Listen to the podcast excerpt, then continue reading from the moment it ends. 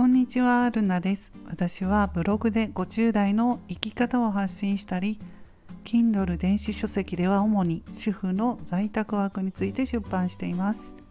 この番組ではブログや Kindle を執筆して得た気づきや50代の人生観、日常で感じたことなどをお話ししています。どうぞよろしくお願いします。今回はうちで飼っているトイプードルのワンちゃんのお話をしたいと思います。最近新しくプロフィールのアイコンを変えたんですけれども、えー、イラストにうちのワンちゃん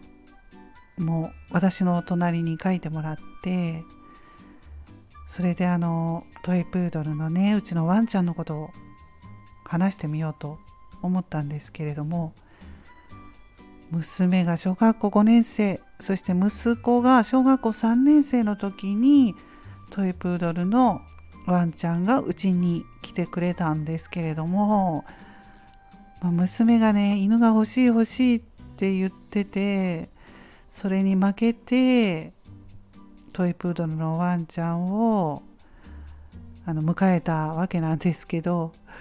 ブリーダーさんで譲ってもらったんですね。うん、うちのトイプードルのワンちゃん13歳になる老犬なんですけれどもね。それでもねまだまだ元気元気でね走ったりとかあとリビングにあるソファーもちゃんとぴょんって飛び乗れるのでね。あの一回腰痛でそこに飛び乗れなくなって病院で注射打ってもらったこともありますけどもうそれ以来全然腰痛も発症しなくて元気なんですけどうんあのそうですね。このワンちゃんとの13年もね私 Kindle の本にしたいなと思ってるんですよ。ちょっとすぐにはできないんですけれども書けないんですけどまだね。なかなか、まあ、私今ちょっとねめまいもしていてめまいがするとねあのなかなか治らないんですよね。自律神経とかも崩れちゃって。だからちょっともうちょっと後になりますけど今までね赤ちゃんの頃の写真とかもありますし何枚もうちのワンちゃんの写真残ってるので思い出として本にしたいなっていうのはね思ってるんですけれども。うん。私ねほんと初めて犬を飼ったんですよ。実家ではね動物を飼ったことはなくって、まあ、小さい頃私も娘のように犬が好きで飼ってほしいと思ってもねあの両親に反対されて飼えなかったので、まあ、私自身も犬は好きだったのでね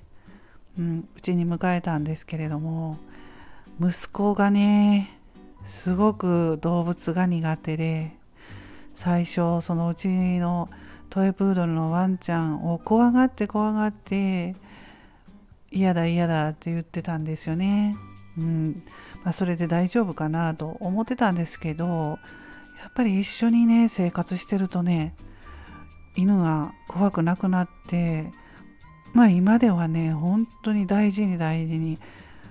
うちのワンちゃんがねちょっとでもね見えなくなるとどこ行ったどこ行ったって言ってね気にするぐらい息子はねあの犬のことワンちゃん、まあ、うちのワンちゃんのこと大好きになってくれたんですけれども、うん、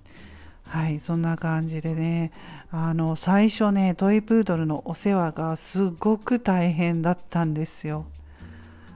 もうねやっぱり赤ちゃんの頃ってね大変だなって思ってこんなに大変なものかって思ったことをあの覚えてるんですけどゲージで飼ってたんですよ。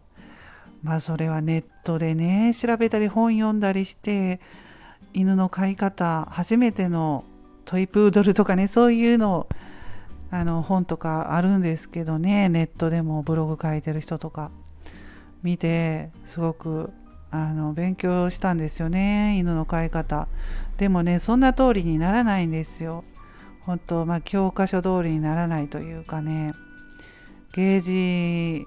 の中でね飼ってたらね私が出かけるごとにいたずらをして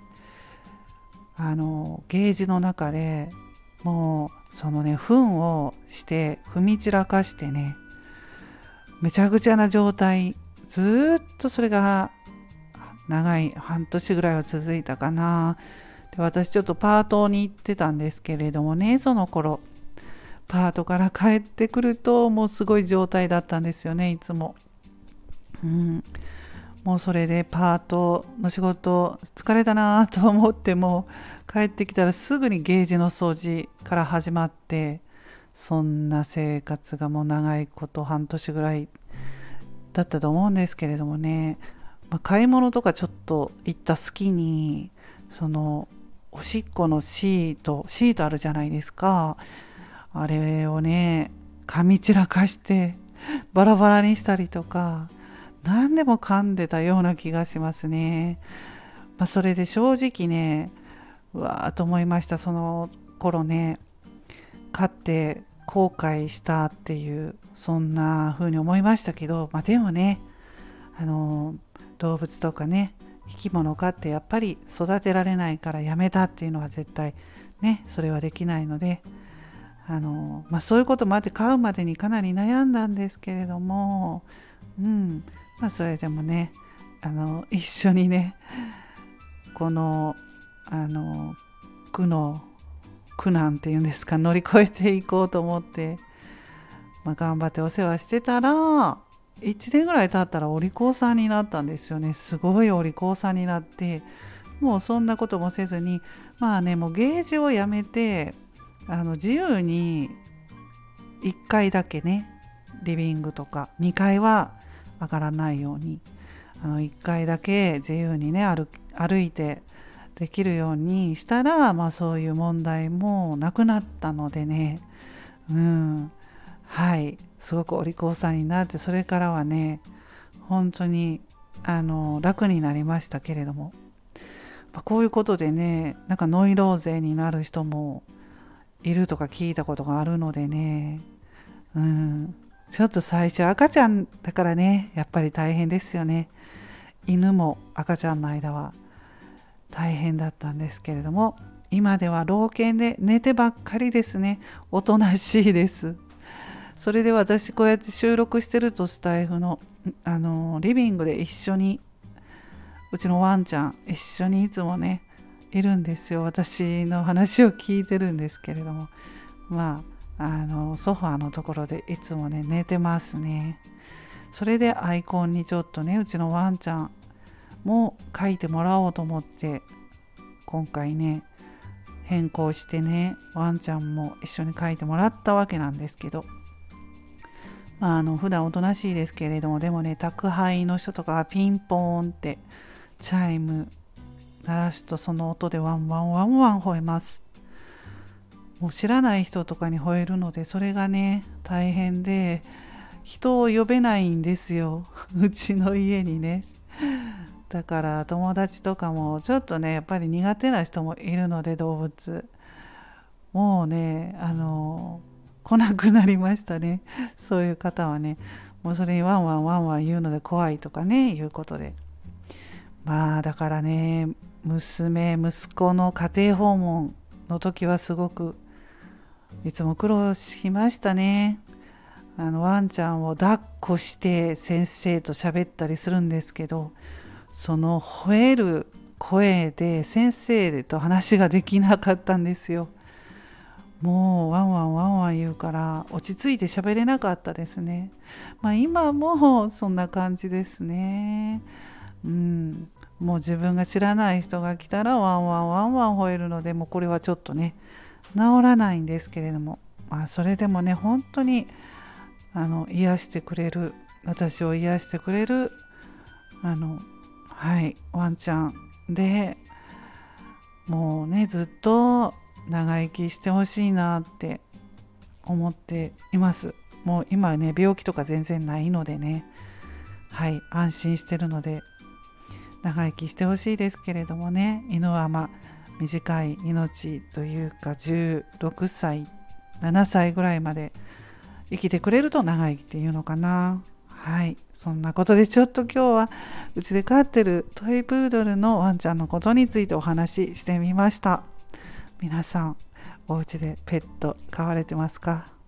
めちゃくちゃ可愛いですよね。癒されると思うんですけれども。はい。ということで今日はこの辺で終わります。最後まで聞いていただきましてありがとうございます。また次回の配信でお会いしましょう。ルナでした。